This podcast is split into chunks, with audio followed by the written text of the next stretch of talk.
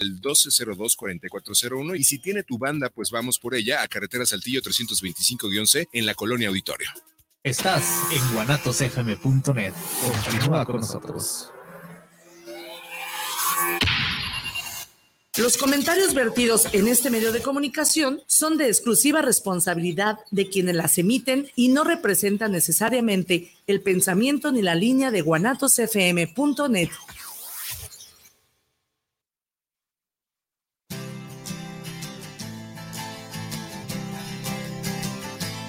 I will always be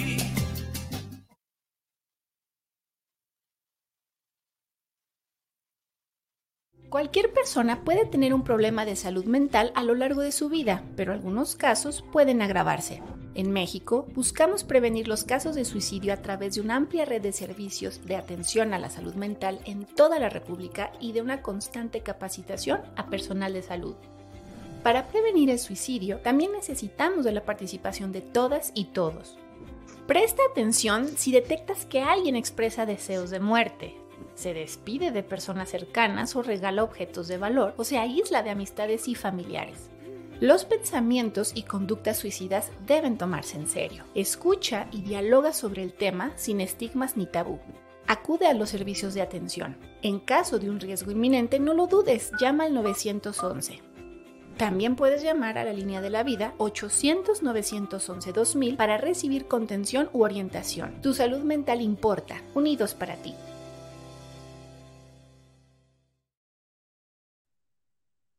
Muy buenas noches, amigos, amigas de esta ciudad de Guadalajara. Es un gusto estar aquí con ustedes nuevamente en un programa más, una emisión más de Psicorra de Guadalajara, un programa que tenemos diseñado para ti, para que a partir de este momento, que son las 8 de la noche y hasta las 9 de la noche, te podamos acompañar, nos permitas estar contigo, porque traemos temas, traemos invitados, traemos personas que siempre están con su disponibilidad, su interés para estar aquí con todos ustedes, amigos. Yo soy Iván Ademar, médico psiquiatra, su amigo de Psicorra de Guadalajara. El día de hoy, nuestro compañero y mi querido amigo Jorge Palacios nos estará acompañando a la distancia, pero aún así le mandamos un fuerte saludo, Jorge. Aquí, aquí estamos contigo. Y a ti que en este momento estás con nosotros, siempre te recordamos eh, los, los eh, espacios que tenemos para que estés en contacto directo en Psicorra de Guadalajara.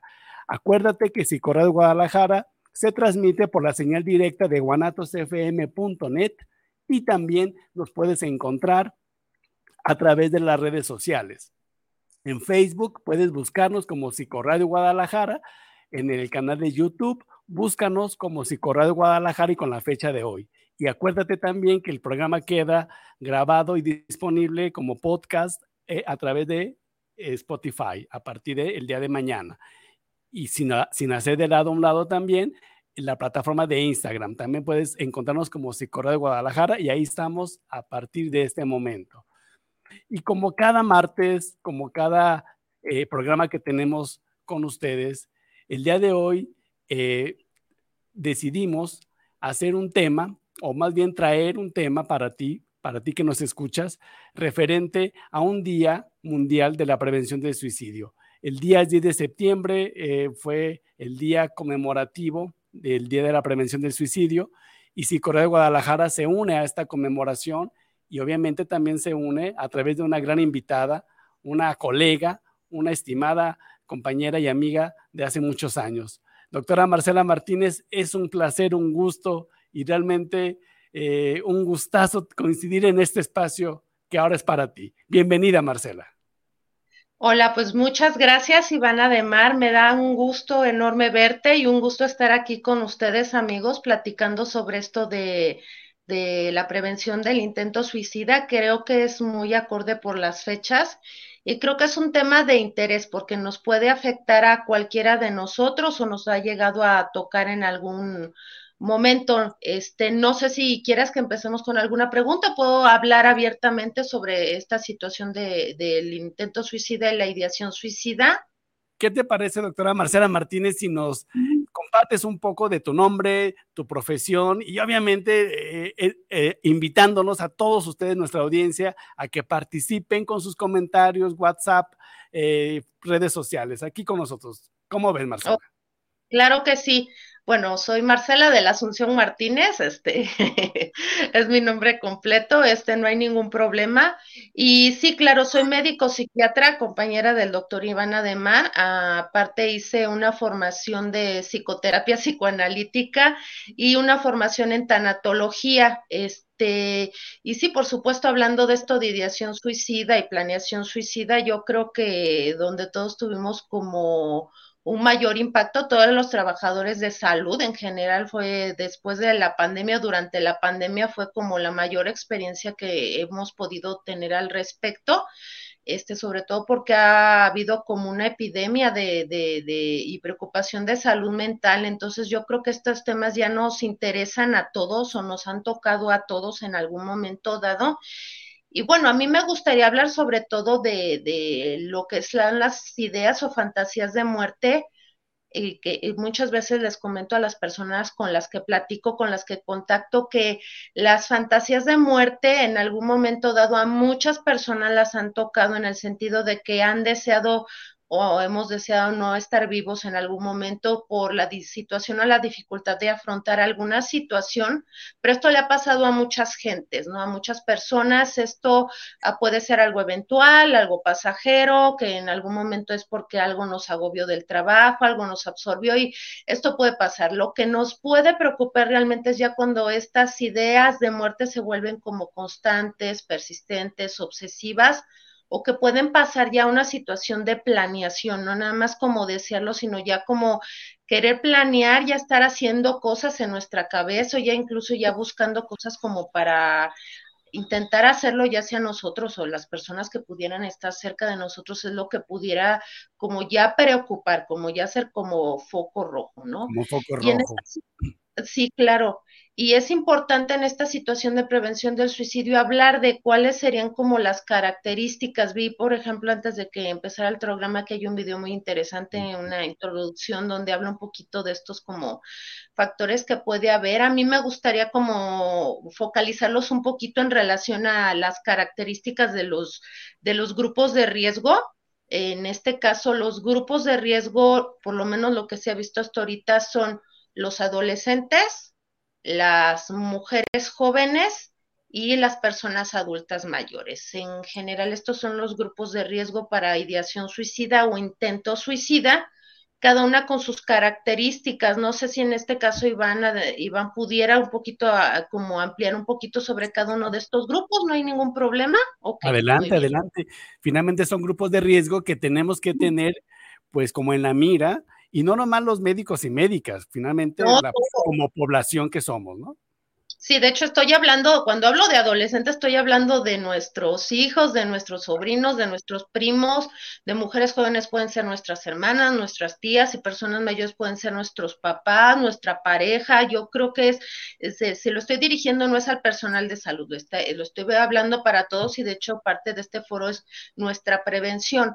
Que ojo, nosotros como personas, no como profesionales de salud. Tenemos que entender que si una persona ya hizo un intento suicida o ha consumido un suicidio es porque lo ha decidido hacer, no es culpa de nosotros que, que lo haga. Y sí es importante como también tomar esta parte. Cuando alguien hace una situación de autolesión o intento suicida, es decisión de la persona que lo hizo, no de las personas que lo están cuidando. Y es algo importante, pero sí es importante para todos nosotros como personas ver cuáles pudieran ser los focos rojos. En los adolescentes, que se ha visto que es la población donde más ha aumentado el intento o el, o el, suicidio, porque no es lo mismo planeación suicida, ideación suicida, intento suicida, consumación, pero sí los que más lo intentan son los adolescentes y a partir de la pandemia ha subido muchísimo. Hay estudios donde se ha visto que después de la pandemia se aumentaron los servicios de salud 38% los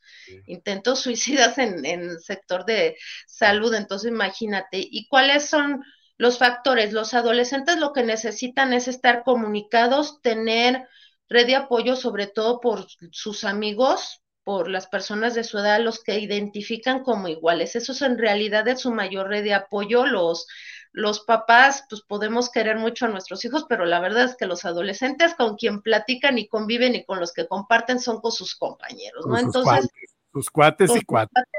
Exacto, entonces pues el problema es que pues en la pandemia pues no había adolescentes, entonces para el, yo creo que es de las etapas más difíciles que han vivido los adolescentes el no poder convivir con la gente con la que realmente tienen confianza, con la que se pueden afianzar, con la que se pueden sentir queridos y apoyados y con, ahorita con las redes se ha visto que aunque estén muy activos en redes, el contacto personal, la interacción personal ayuda mucho más a atenuar esta situación como de tensión, de ansiedad, de sensación de soledad, porque estas redes son como virtuales y te puedo apoyar en redes, así como cuando te digo, te voy a ver el fin de semana, pero no voy a estar, esto es un, un poco parecido, es un poco impersonal las redes. Entonces, es, es difícil, pero sí, desgraciadamente se ha visto que los chicos donde no hay un contacto inter, intersocial entre ellos real, se puede haber como mayor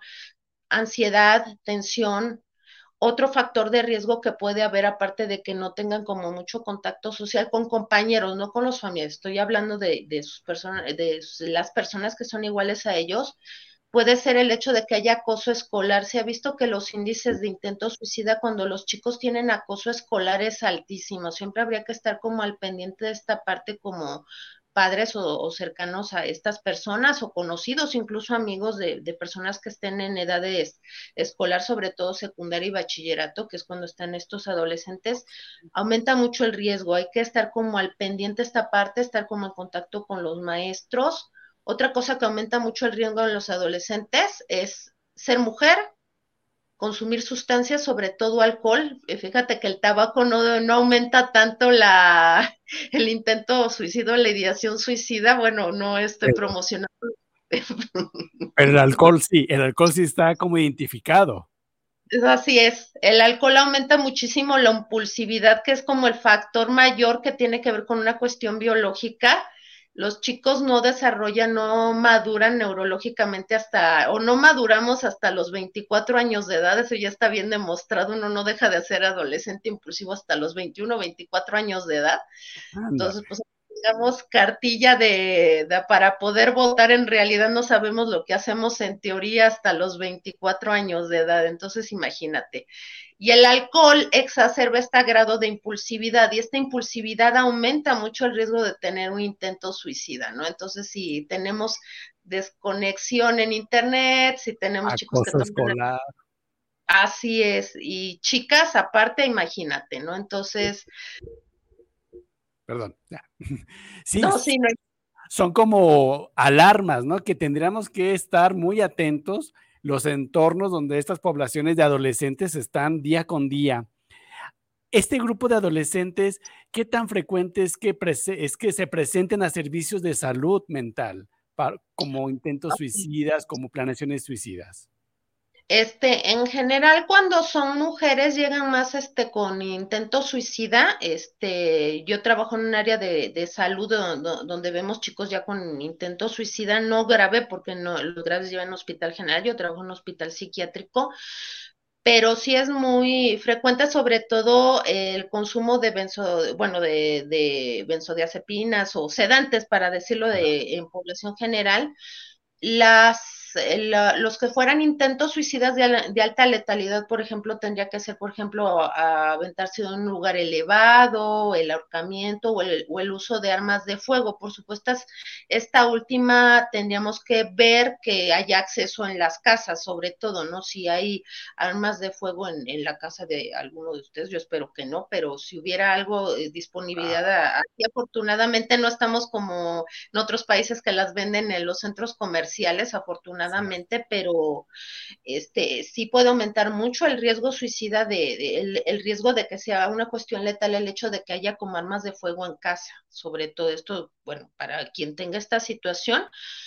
Habitualmente la prevención en este caso, eh, lo que pudieran yo como comentar es ¿Qué tan frecuente es? Es eh, de, bueno, de frecuencia, eh, específicamente lo que me preguntas, porque yo me estaba saliendo del tema, es, se supone que de los adolescentes o de los que pueden ser población de riesgo, un 24% de estas personas que tienen acoso, que tienen consumo de sustancias, de ser mujeres, el 24% pueden tener intento este, ideación suicida, perdón, ideación suicida, y de este 24%, el 10% de este 24%, el 10% pudiera tener ya un intento suicida, es decir, de cada 100, más o menos un 2.5 personas, que si a mí se me hace mucho, la verdad.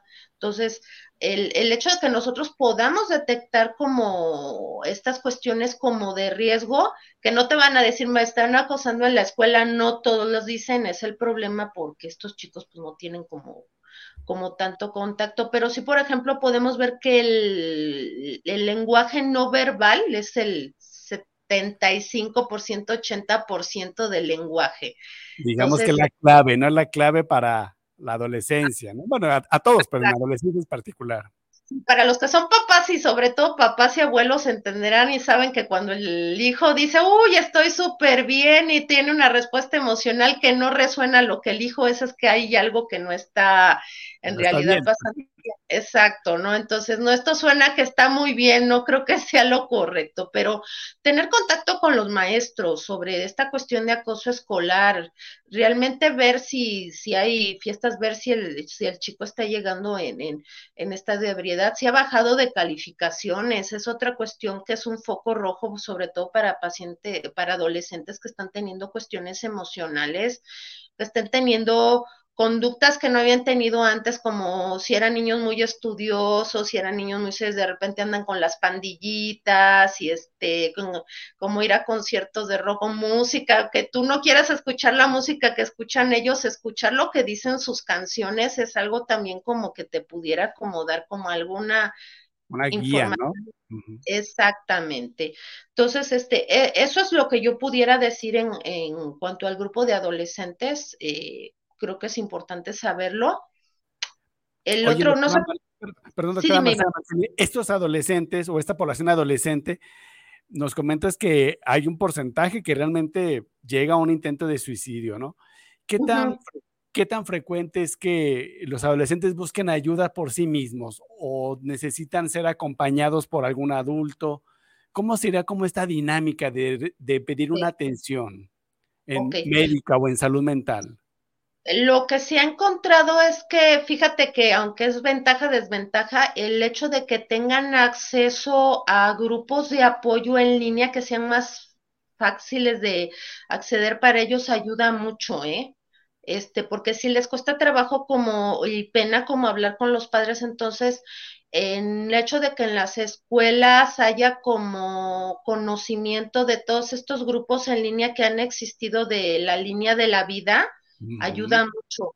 Eh, sobre todo, por ejemplo, cuando tienen o psicólogo en la escuela o que tengan red de apoyo en línea en los estados, en las escuelas para adolescentes, se ha visto que es lo que ha tenido mayor este resultado. Ya cuando van a los centros de salud, ya cuando ya han tenido el intento suicida, ya más bien van para atención. Entonces, la parte preventiva es como preguntar cuáles son los, si no tienes este como confianza conmigo, mira, hay estos grupos, o decir en los grupos de padres o de maestros que tengan como siempre presentes estos grupos en línea, este, o como línea de la vida que seguramente hay en todos los estados y que haya como servicios de salud mental en las escuelas donde realmente sean grupos de salud mental y no grupos de a ver quién es el que se porta mal como para acosarlo. Se ha visto que es como las partes que pueden apoyar más esta situación. Por supuesto, el aislamiento, en, no en este grupo, de hecho se ha visto que el aislamiento en general es como de los focos rojos ya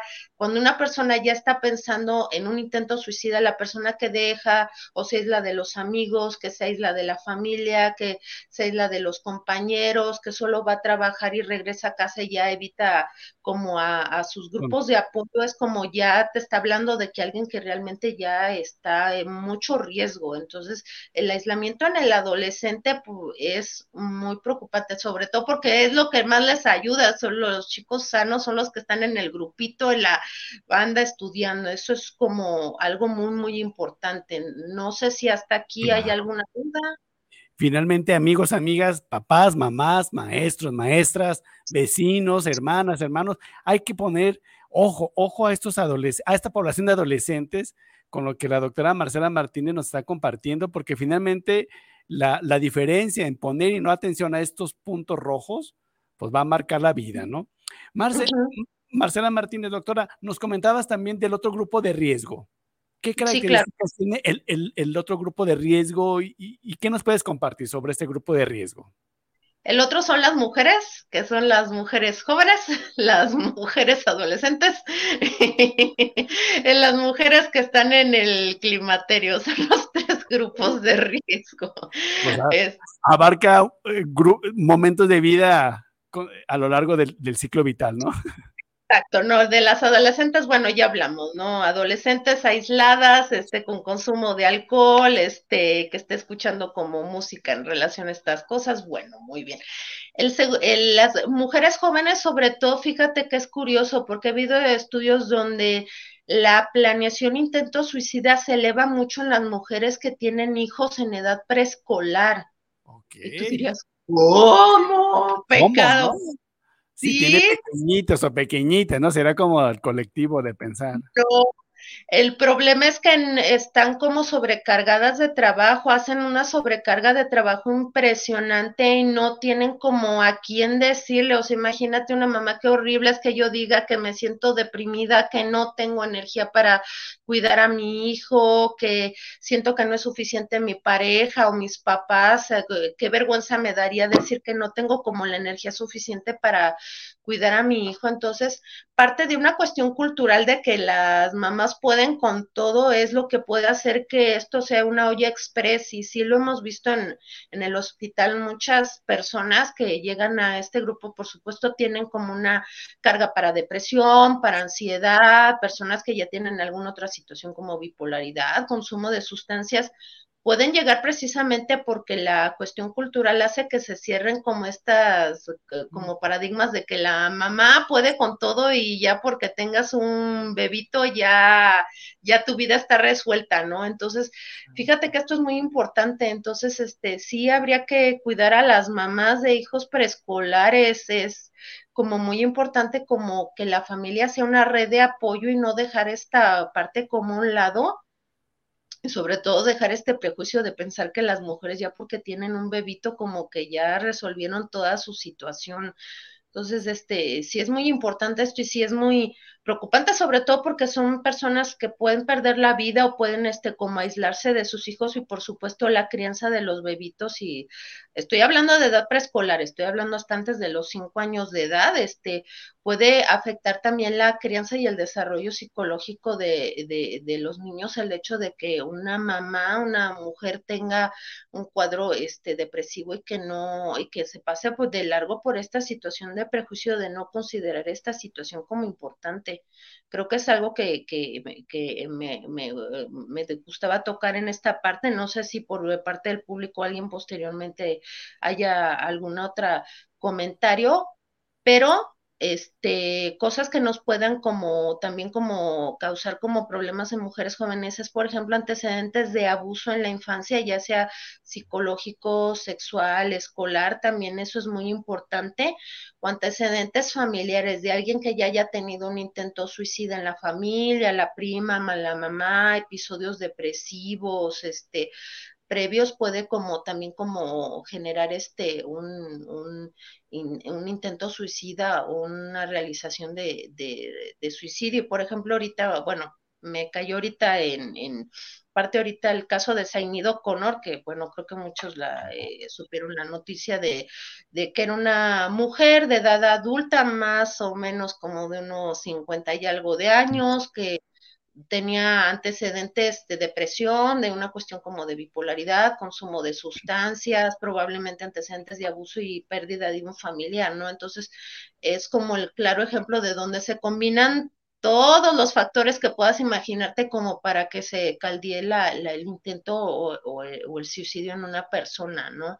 Entonces, tomando en cuenta como esta cuestión como cercana, Y bueno, ya en las personas adultas mayores, hablando de mujeres, pasa algo curioso, porque los hombres el ser este, casados es un factor protector y, por ejemplo, si los hombres son adultos mayores y son solteros, son de foco rojísimo de intento suicida, pero las mujeres no, las mujeres pueden ser solteras y no pasa nada, más bien el factor que puede ser como pérdida de red de apoyos, por ejemplo, que no vivan con los hijos, por ejemplo, cuando las hijas se casan o son cuidadoras de los nietos y luego se van a otra ciudad. El hecho de que tengan alguien afectivamente importante en casa es un factor protector, mientras que para los hombres el hecho de que sean solteros, que no tengan pareja eh, en la edad adulta es como un factor este para, para de riesgo para intentos suicida. Ve la diferencia en esta situación. ¿Y esta situación tiene que ver con, con, estos aspectos culturales, doctora Marcela, o tiene que ver con algunas otras cosas? Yo creo que tiene que ver con una situación cultural, porque se ha visto, por ejemplo, que en Estados Unidos, este, donde la cultura es como que los chicos tienen 18 años y se van al college y ya va y este, ya se acabó. El factor más importante, por ejemplo, para depresión o duelo es el hecho de que fallezca el cónyuge, porque es como la red de apoyo más importante para ellos, mientras que en los países latinoamericanos este, los hijos son como parte de la casa, este, durante mucho, mucho tiempo, ¿no? Entonces, el, el, hecho de alguna pérdida o separación de los hijos culturalmente es más importante aquí en, en México, aunque también en esta parte es cultura en cuanto a los hombres de que pueden vincularse más o ser dependientes emocionalmente más de su pareja y, por ejemplo, no se vinculan por lo menos hasta las generaciones que hay ahorita de adultos mayores, no estoy hablando de de las próximas generaciones, que no sea un vínculo tan importante el cuidar al nieto o que esté el hijo en la casa como puede ser como para la mujer. Puede ser educacional en esa parte, por supuesto. Esperemos que eso Marcela, Claro, bueno, el objetivo también de estos temas es visibilizar los factores que hay para de una manera u otra transformarlos. Doctora Marcela, aparte de, este estado civil en, en, adultos mayores y adultas mayores, ¿qué otro tipo de factores de riesgo hay en esta población adulta mayor para suicidio? Claro que sí es, por ejemplo, el hecho de que ya se hayan jubilado o que estén desempleados, que ya no tengan un ingreso económico extra, es, es otro factor de riesgo. Por supuesto, tener enfermedades crónico-degenerativas. Cuando estamos hablando de enfermedades crónico-degenerativas, eh, podemos hablar de hipertensión, de diabetes, antecedentes de, infarto al corazón o un infarto eh, a lo que nosotros llamamos evento vascular, eh, o que puede ser un derrame cerebral o como lo quieras llamar. Este, sí, este, la situación es que siempre y cuando estén descontrolados, pero es como un círculo vicioso, porque las personas que están deprimidas suelen no cuidar su, su salud y esto puede hacer que haya una descompensación de la diabetes, de la presión alta, y el hecho de que no tengan ingresos económicos hace que no tengan el apoyo para cuidar estas cuestiones como de salud. Y es como un círculo vicioso, porque el hecho de que haya hipertensión, diabetes, cáncer, derrame cerebral, antecedente de infarto al corazón, por ejemplo, varios varices, cuestiones de dolor crónico, es dolor crónico, estoy hablando de dolor constante de más de seis meses, que en la diabetes, en la hipertensión, en los problemas lumbares siempre los va a ver. Entonces, eh, si no hay ingreso, no hay medicamento. Si no hay medicamento, pues va a estar más enfermo. Y si el paciente está más enfermo, se ha visto que la depresión es una enfermedad sistémica, igual que la hipertensión, que la diabetes. Entonces, esto es un círculo vicioso donde el paciente se va a poner peor y peor y peor y peor hasta donde que llega un momento en el que va a pensar que la muerte es otra vez un, la mejor solución a sus problemas. Aparte de que en estos casos el paciente ya llega a estar tan mal que ya no busca ayuda, piensa que va a ser una molestia, que ya el hecho de que pida ayuda, que llame a los demás va a ser una carga. Entonces, otra vez esta parte de aislamiento donde el lenguaje verbal dice está todo bien, todo está perfecto, pero el abuelito está descompensado, no tiene medicamento, ya no sale de su casa, ya ni siquiera va por la tarjeta de la pensión, me está hablando de que es una persona en riesgo. Las personas que regalan sus cosas eh, es otra situación, un foco rojo y esto es en todas las edades. Si empiezan a regalar sus cosas, si andan pensando en quién se va a quedar con mis mascotas, este, ya estoy pensando, no en el problema de la herencia, sino que estén regalando realmente sus cosas, este, incluso en los niños, algo que no había comentado, por ejemplo, en los niños chiquitos eh, no te comentan, por ejemplo, eh, ideas de muerte, pero si empiezan a regalar sus juguetes o empiezan como a jugar a cosas raras como a, al ahorcado, a dibujar su familia con ellos fuera de, del círculo familiar, no lo había comentado, pero es algo importante, regalar sus cosas, es algo que te debe de, de, preocupar y el hecho de que ya no sepas, oye, y el abuelito fulanito ya no viene ni a las tortillas, ya no viene el grupo de la tercera edad, pero está en su casa, pues hay que tener cuidado porque eso es otro factor de, de riesgo y por supuesto las cuestiones cognitivas, el hecho, el hecho de que ya haya enfermedades como Parkinson, demencia, Alzheimer, que a lo mejor nadie esté detectando, también te puede llevar una, un intento suicida. En este caso, bueno, recuerdo eh, el, el actor en paz descanse Robin Williams, que en realidad tuvo un, un suicidio en relación a, un, una demencia de cuerpos de Lewy, ¿no? Hablando de alguna enfermedad crónica que en algún momento no, no se pueda detectar y pensando que tenga como otros factores de, de, de, de red. ¿Qué, ¿Qué, otra situación puede haber? El hecho de que consuman alcohol es un factor de riesgo, el hecho de que, por ejemplo, no tengan familiares cerca, que vivan solos, es como los factores de riesgo que yo puedo encontrar este, en, en, general. Yo creo que son como las situaciones que más nos puedan, este, como preocupar. En esta situación, no sé si quieras comentar algo. O, sí, o, sí, el público Marcela, fíjate que me quedé pensando mucho en esos escenarios que, que ahorita planteaste, del adulto mayor, de la mujer eh, en climaterio, mamá de preescolares y en los adolescentes. Eh, el, el, panorama en México actualmente, uh -huh. ¿cómo está en suicidios? ¿Cómo está el, nuestro país con relación al número de suicidios comparados al mundo? ¿Cómo estamos? ¿Qué te parece, doctora? Si esta pregunta ahorita la retomamos porque quiero nuevamente, amigos y amigas, recordarles que estamos transmitiendo el programa de prevención de suicidio acompañados de nuestra amiga y colega y experta, la doctora Marcela Martínez. Omití comentarles, amigos y amigas, que estamos transmitiendo a distancia desde la Ciudad de México. La doctora radica allá y realmente ha sido un gusto poder coincidir aquí nuevamente, Marcela, digo, después de varios años, ¿no?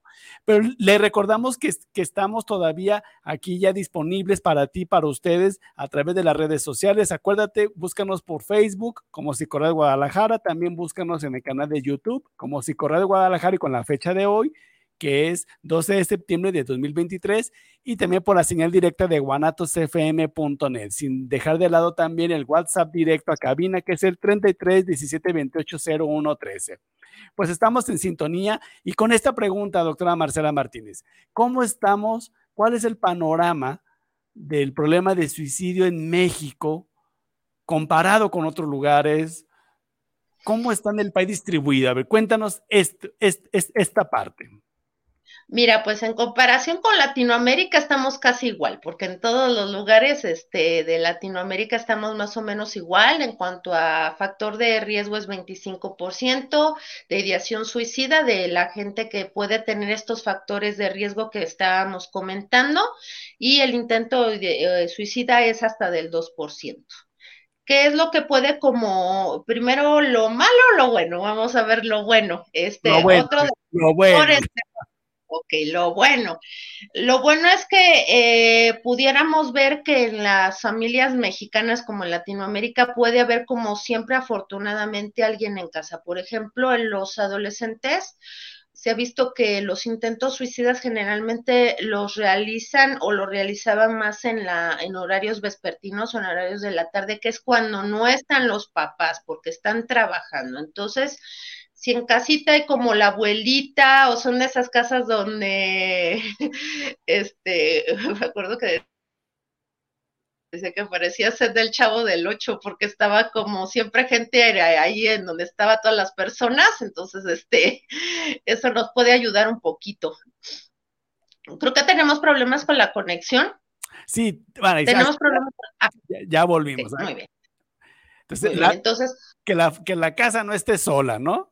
Que esté algo cuando hay adolescentes si hay adolescentes, si hay primos, si hay tíos, si hay abuelitos, me ayuda mucho.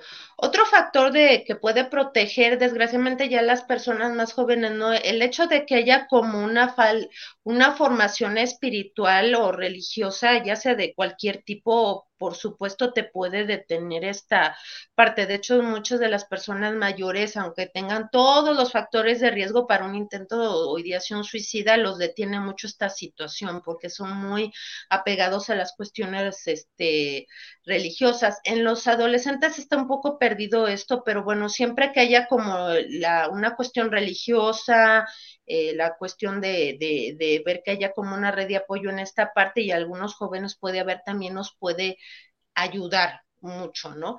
Y el hecho de que haya como padres empáticos es un factor protector. De hecho, los, los hijos refieren o los adolescentes refieren que a pesar de que tengan sus conductas adaptativas, los adolescentes siempre van a tener cuestiones de rebeldía como parte de su desarrollo. Eso es normal este, mientras no haya como lesiones contra ellos, contra los demás problemas, como ya que haya como en el, en, el ejercicio como escolar académico, el hecho de que haya algunas cuestiones de rebeldía, pero que puedan ser empáticos los padres en esta parte y poderlo negociar y no estar como todo el tiempo atrás de ellos regañándolos, sino una cuestión de negociación familiar es algo que también puede proteger mucho a los adolescentes, el saber negociar con ellos todas las conductas y no, porque no son niños a los que les dices las cosas y entonces ya ellos obedecen. Es parte de la negociación y de la maduración, no nada más de los adolescentes, sino también de los padres. Esta parte de aprender cómo a negociar es algo que nos puede ayudar. ¿Qué es lo que no nos va a ayudar? Pues que estén solos, porque pues todo el mundo trabaja, la cuestión en México, por ejemplo, de la falta de oportunidades, que no nada más de aquí, yo creo que es a nivel mundial, que pueden estudiar y no saber qué es lo que va a pasar después en cuanto a la cuestión académica es algo difícil. Este, yo no creo que sea nada más de aquí de México, es de, de, de, de todos los países de Latinoamérica estamos así. Otras situaciones, por ejemplo, la situación de acoso, no nada más en las escuelas, sino acoso en redes que están consumiendo los chicos. No sé si se acuerdan que hubo una cuestión de un reto de que tomaran este, sedantes los chamacos en, en redes y no sé si todo el mundo esté como familiarizado con eso. Sí, pues fue hace no mucho, ¿no? Hace un par de meses, tres meses. Sí, entonces, este, el acoso en redes o estos retos de tómate esto, por ejemplo, hay grupos de adolescentes que es como eh, de córtate en redes y todo esto, pues obviamente el acceso a las redes, el, como les decía, tiene la parte buena y la parte mala, ¿no? Porque los chicos siempre van a querer como imitar esto y habría que estar como al pendiente de esto. Muchas veces las conductas de autolesión son conductas imitativas en la adolescencia, entonces hay grupos completos que puede haber esta situación o incluso hay algo que se llama el FOMO, que es como la ansiedad a perderse de algo. Este es un término que utilizan los chicos y si hay una escala al pendiente de eso que se llama FOMO, que es miedo a perder. FOMO, sí. Miedo a perder información reciente, algo así, ¿no?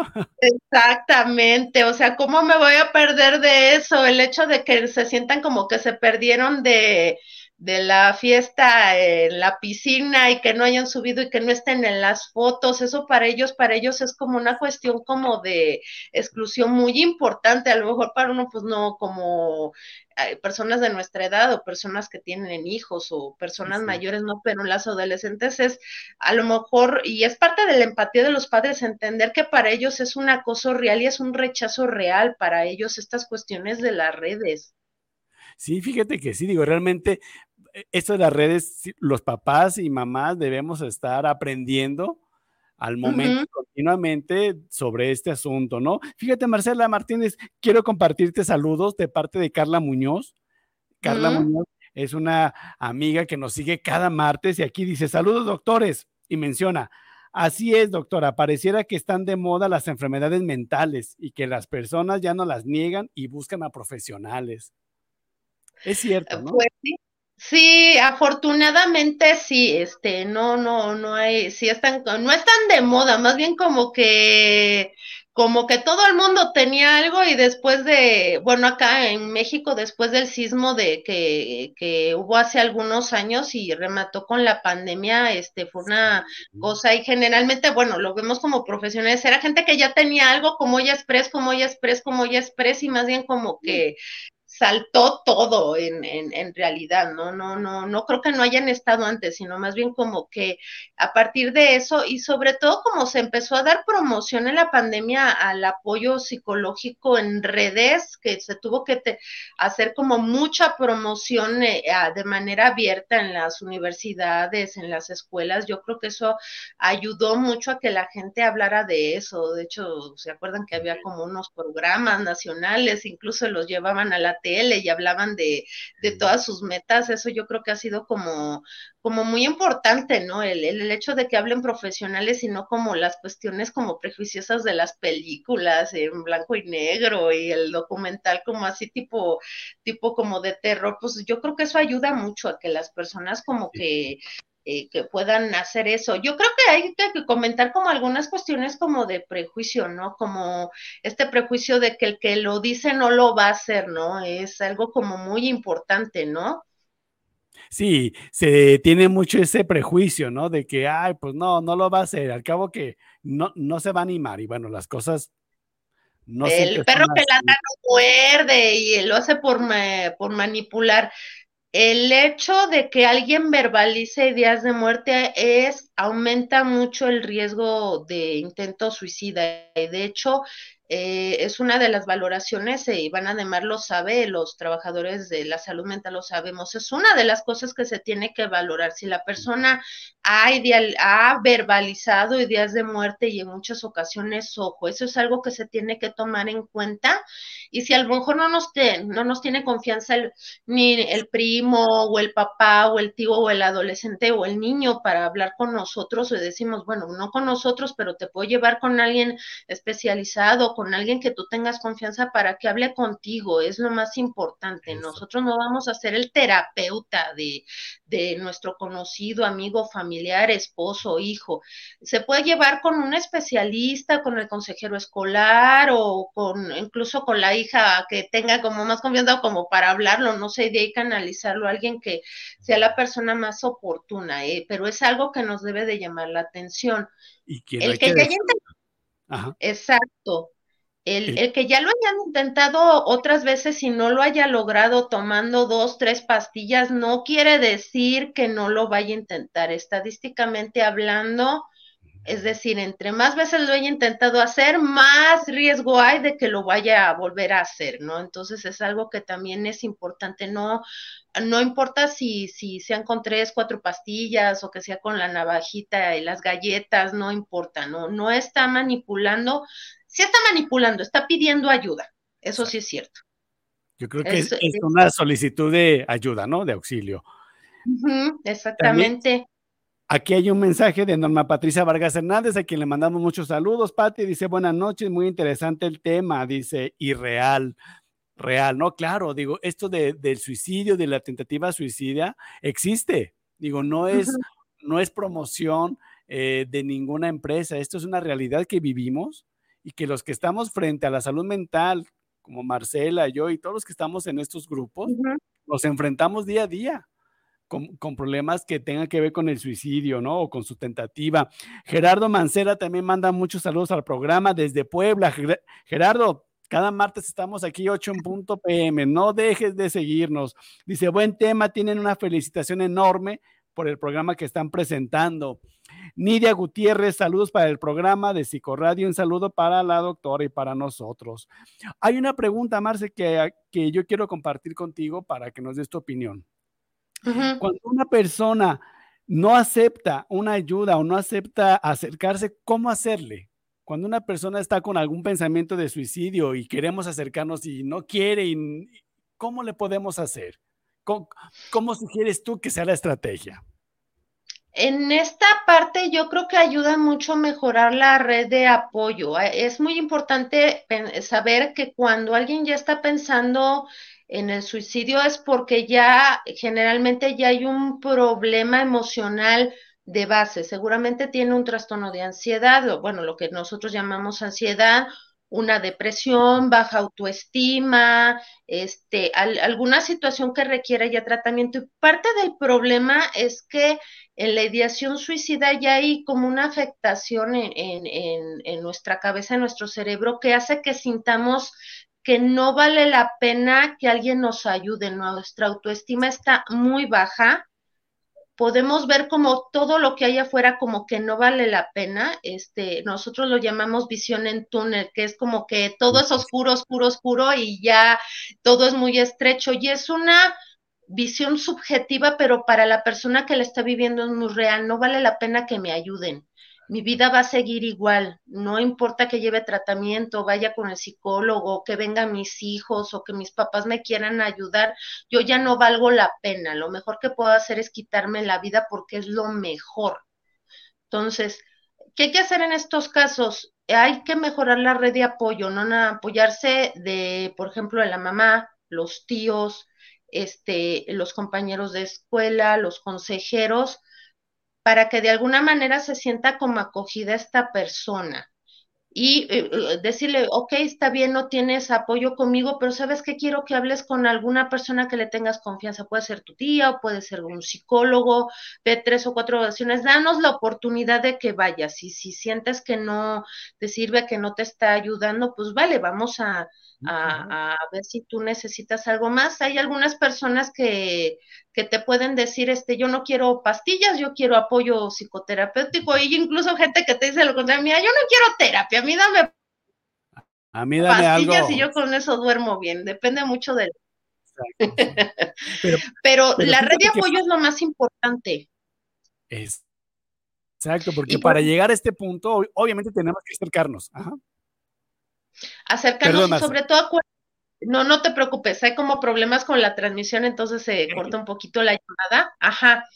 El aislamiento, acuérdense que es lo más importante, el aislamiento. Si hay alguien con la persona que está al pendiente de esa persona, que se le esté llamando por teléfono, que esté al pendiente de que esté comiendo, de que esté durmiendo, de que esté teniendo todo lo que necesita, estás disminuyendo mucho el riesgo de, intento suicida, no la ideación suicida, pero sí el riesgo de intento suicida y esta parte y el estar sugiriendo que vayan con un especialista, porque nosotros no vamos a ser los terapeutas de esta persona, puede ser un consejero, si por ejemplo en algún momento puede, por alguna cuestión no, no quieren una cuestión de salud mental, pero una cuestión espiritual se vale, en, esa parte nosotros no, no tenemos ningún problema porque es una cuestión de, de, protección, acuérdense que dentro de los factores de riesgo el hecho de, de que tenga una ayuda espiritual de cualquier cuestión religiosa, de ideología, no hay ningún problema en esta parte,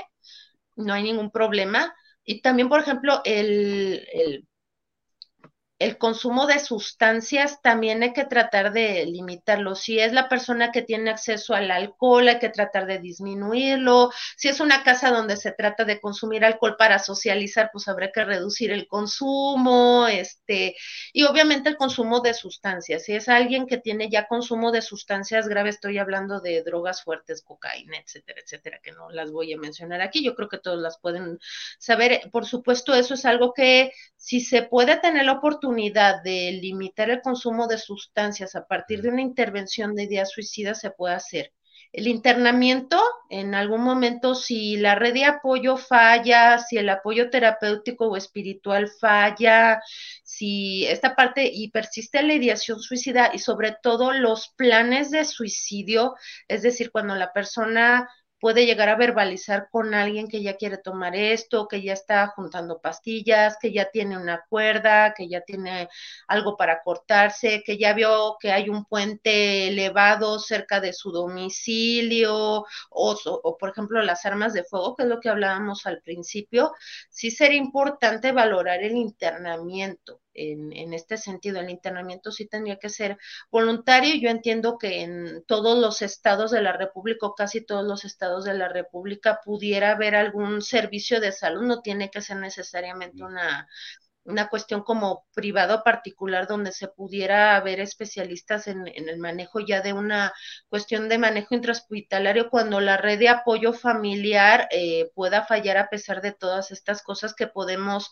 hacer al respecto de, eso. No, no sé si con esto quede como, como clara esta, esta duda o hay alguna otra duda que, que, que, quieren que, podamos aclarar que, yo, que yo quiero remarcar, subrayar esta aportación que, que hiciste, doctora Marcela, en el sentido de que no todo se remite a un psicólogo, a una psiquiatra, ¿no? Hay otras redes de apoyo y qué bueno que, que, tú las trajiste aquí en, en, en, tu propia voz para que para que toda nuestra audiencia nos escuche y no todo lo remiten directamente a los servicios de salud mental. Si bien somos las personas que tenemos la formación y podemos contar con recursos terapéuticos, también hay otras redes como, como tú misma mencionaste, y eso yo creo que sí es bien importante.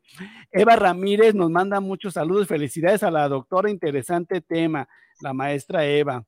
Aquí también, Marce, tenemos saludos de Manuel Cortés, dice saludos al programa. Saludos de Zapopan Centro. Zapopan Centro está acá en la zona conurbada de Guadalajara. Gracias, Manuel. Daniel Mendoza, también muchos saludos. Jorge Palacios, mi, amigo, eh, colega que, que hoy no pudo estar aquí con nosotros, pero está, dice saludos como siempre, gran tema y excelente invitada. Y comenta, hay que estar atentos a las señales de riesgo y no minimizar los estados de ánimo de nuestros jóvenes. Y por supuesto, Jorge Ramírez, muchos saludos. Sí, Marcela, fíjate que que todo esto realmente nos, nos va abonando a ir comprendiendo más cómo la dinámica de un problema puede llegar a algo grave como una tentativa de suicidio, ¿no? Eh, ¿Qué nos quisieras tú, qué mensajes, doctora Marcela, nos quieres dejar claros a toda nuestra audiencia? ¿Qué mensaje eh, eh, desde tu perspectiva y tu expertise nos puedes transmitir a toda nuestra audiencia sobre este tema? Claro, lo primero es, bueno, sí que dejar claro que el, el 80% de la comunicación es no verbal. Estoy hablando de las cuestiones emocionales.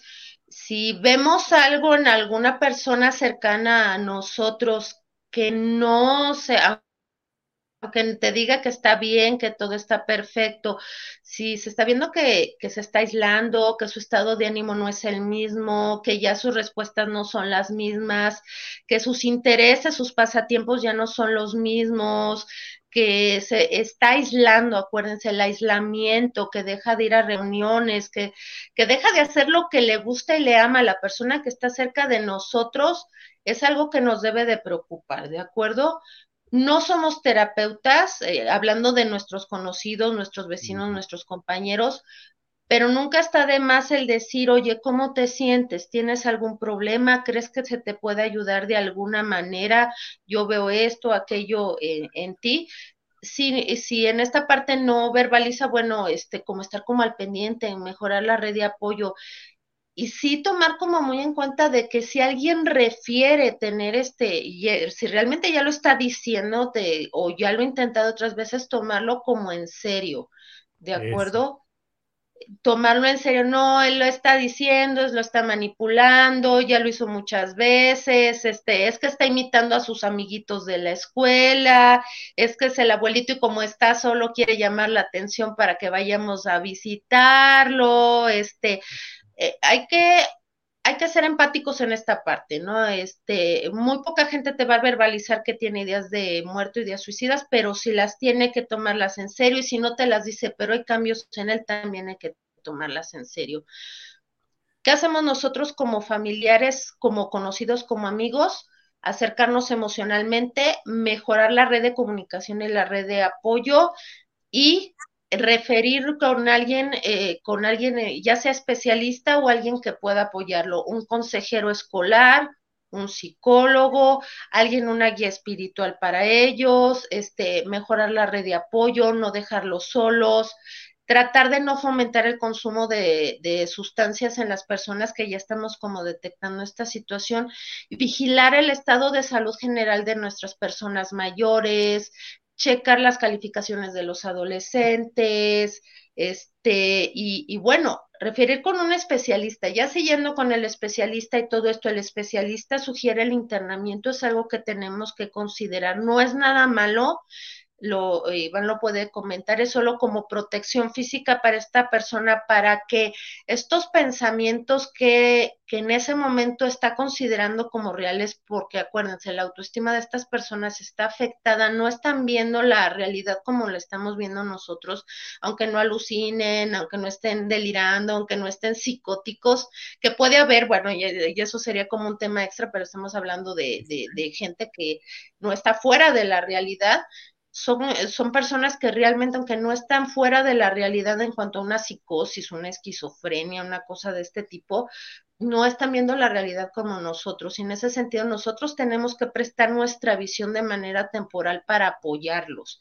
Y bueno, si en algún momento dado ellos requieren de algún otro apoyo farmacológico, terapéutico, algo, pues hay que habrá que aceptarlo, no tiene nada de malo. Yo creo que cada vez es más abierta esta parte mm. de, de, de, tener que hacer medidas de higiene, ejercicio, este, yoga, relajación, acercarse a una cuestión religiosa, espiritual, este, mejorar la dieta, salud en general. Todo esto puede ser preventivo, pero acuérdense, el que lo ya lo realizó y si dentro de los que nos están escuchando hay alguien que haya tenido ya algún familiar o conocido que ya haya intentado suicidarse o que ya haya consumado un suicidio, no es culpa de nosotros, eso es una decisión individual, es alguien que toma esa decisión y si ya lo planeó, si buscó el momento en el que no iba a estar nadie para detenerlo, debemos de entender que fue una decisión individual. Nosotros estamos para apoyar y atenuar este golpe, limitarlo, pero no somos nosotros los responsables